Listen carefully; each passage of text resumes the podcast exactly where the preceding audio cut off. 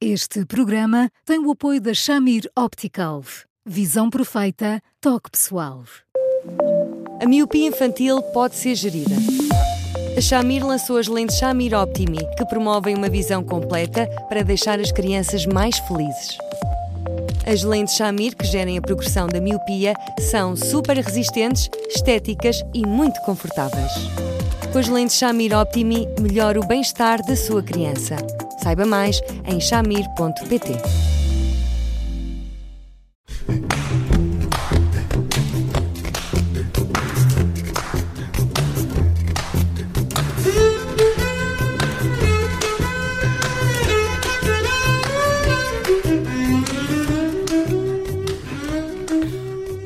Hoje, no Porque Sim Não é Resposta, falamos de violência eh, de jovens sobre os pais. Um fenómeno eh, que está a crescer. Olá, Eduardo, boa tarde. É um tema pouco conhecido e, e muito pouco uh, debatido. Olá, Judite. Olá, Bruno. Olá, Eduardo. Uh, Judite, é, é, e eu não quero fazer de uma leitura como essa uma uma visão eh, tenebrosa, nomeadamente dos jovens em relação aos pais nos tempos que correm, de longe, não é assim. Mas eu tenho medo que eh, os pais, em muitas circunstâncias, eh, sejam, se anulem muito em relação a alguns comentários ou algumas atitudes dos filhos que, eh, gota a gota, depois acabam por desencadear estes episódios mais feios.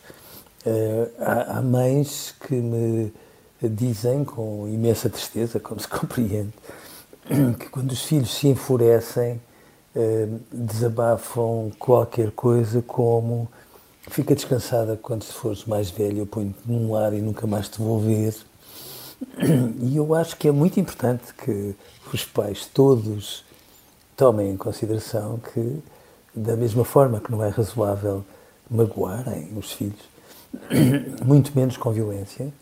Não, não é de todo tolerável este tipo de coisas. E eu acho que às vezes os pais se encolhem muito e, e, e às vezes criam esta ideia de que os adolescentes têm que se tornar, em virtude da adolescência, muito escorregadios e que, em função disso, ficam quase com medo de lhes dizer: Olha, vamos lá arrumar o teu quarto ou outras coisas do género e, e, e devagarinho vão criando situações em que é muito vulgar, mas muito vulgar, os pais uh, reconhecerem que os filhos com os amigos ou com os estranhos são excelentes pessoas, simpáticos, cordiais, prestáveis e com os pais uh, muitas vezes são hostis, são desafiadores, um, e são uh, tão omissos e de uma forma tão violenta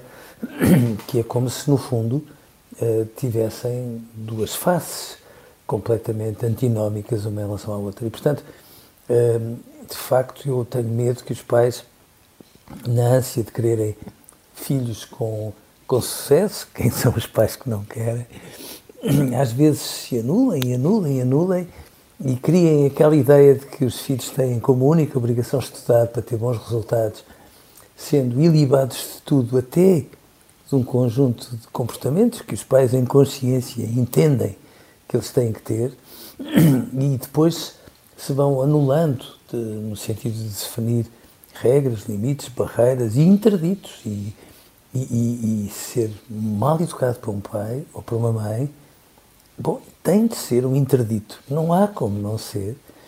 E, portanto, quando se vão encolhendo e acanhando, eh, depois, a determinada altura, criaram uma realidade tão fora de controle que, que depois dá no que dá, como nessa reportagem do público era referido. Uhum.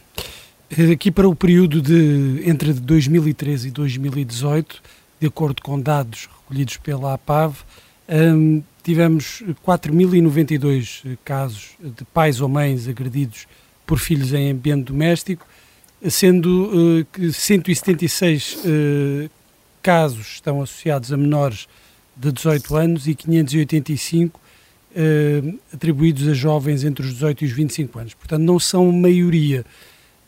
E as dinâmicas também são outras quando os filhos são mais velhos, e até já estamos a falar em casa em que muitas vezes são eles os cuidadores, sim, uh, os cuidadores sim, sim. dos pais.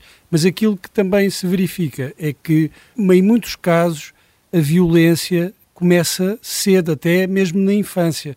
Há comportamentos violentos, uh, o que significa que há um problema de raiz e que, se não for logo atalhado, acaba por se manifestar estes episódios mais graves quando os filhos já são mais velhos. Sim, Bruno, mas, vamos, mas, mas eu acho muito importante, de facto, que nós conversarmos sobre isto, até por aquilo que acabou de dizer, Bruno, porque sejamos razoáveis.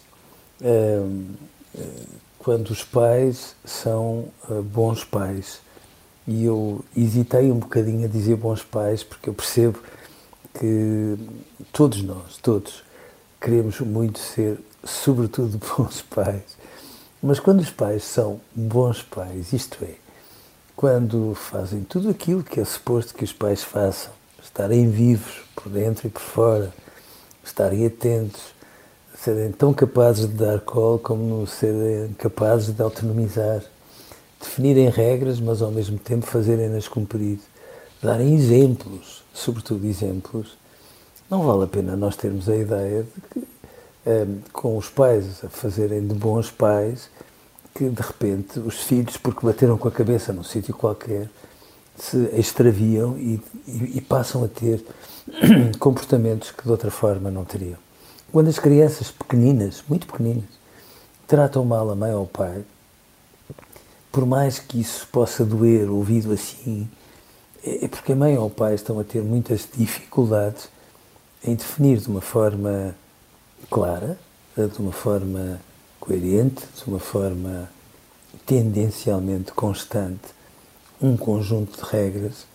E por isso é que eu às vezes fico muito incomodado quando, quando se dá a entender que os nãos que nós dizemos em relação aos nossos filhos é, quase os traumatizam, porque não é verdade. É, é, é mesmo demagógico eh, dizer isso. E portanto eu acho que às vezes há pais que se uh, uh, ficam, ficam muito sem jeito. Às vezes educam com o manual na mão e não tanto pelo sexto sentido. E, portanto, uh, vão sendo omissos na maneira de educar e permitem que as crianças fujam para a frente a um nível que sejamos razoáveis. Uma criança de 5 ou de 6 anos não trata mal os pais, a não ser que os pais os tratem a tratem mal, mesmo assim, eh, quando uma criança é muito maltratada, tenta anular-se para, para não merecer mais maus tratos, ou quando os pais eh, são completamente omissos, ou pelo menos muito insistentemente omissos, em relação às regras que entendem fazer cumprir. Hum. É... E depois. Diga, diga. Desculpe, diga, diga, diga. Não, diga, diga, diga. Diga, Eduardo. Não, Estito, depois chega-se à adolescência e cria-se sempre aquela ideia que eles ficam pronto, uh, absolutamente fora de controle, o que também não é verdade.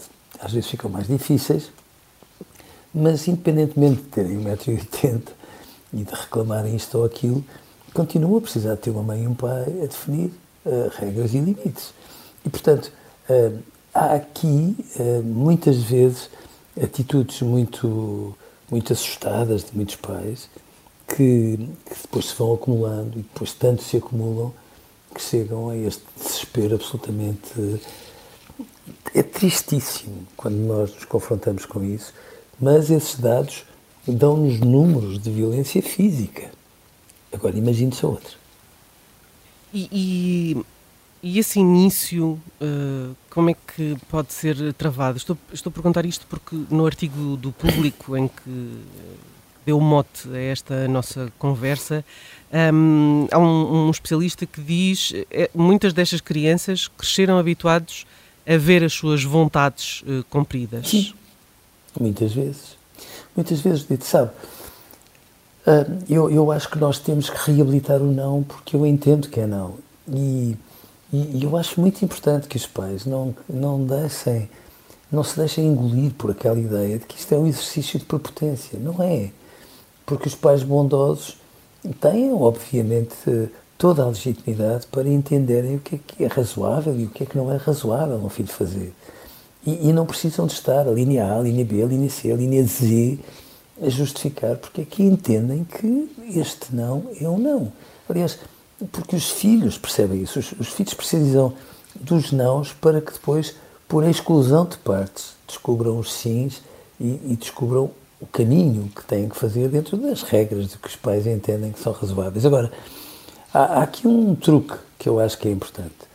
Os fisioterapeutas, que são pessoas que eu admiro muito e que eu conheço muito particularmente por vários motivos, costumam dizer uma coisa que eu acho que é muito sensata, que eles fazem aquelas manipulações às vezes tremendas e, e esticam-nos os músculos de uma forma uh, muito intensa, uh, mas eles costumam sempre dizer que a partir do momento em que dói, para-se.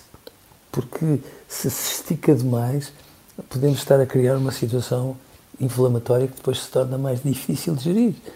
E eu acho que é isto que os pais têm de perceber. Quando o nariz de um pai ou o nariz de uma mãe não gostam da resposta de um filho, não gostam do tom da resposta de um filho, não gostam da maneira como um filho se faz desentendido em relação àquilo que a mãe ou o pai pedem. Não gostam da maneira como desafia, e às vezes desafia de uma forma que se insinua, que não é aberta. Não gostam de comentários que têm tudo eh, ao lado, eh, são tudo ao lado daquilo que os pais entendem que devem ser os valores dos filhos, etc, etc, etc. Sempre que isto faz com que haja uma dorzinha no coração da mãe ou no coração do pai, mal estaríamos que a mãe ou o pai não têm que justificar.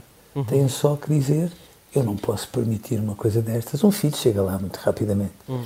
Porque se formos assim, nunca se cria este efeito dominó que depois dá no que dá.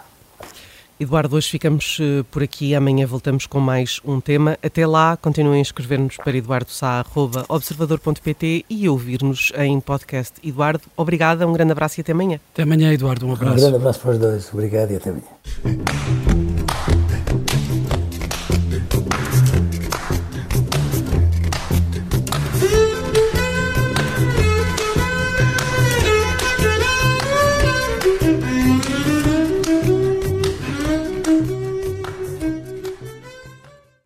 Este programa tem o apoio da Shamir Optical. Visão perfeita, toque pessoal.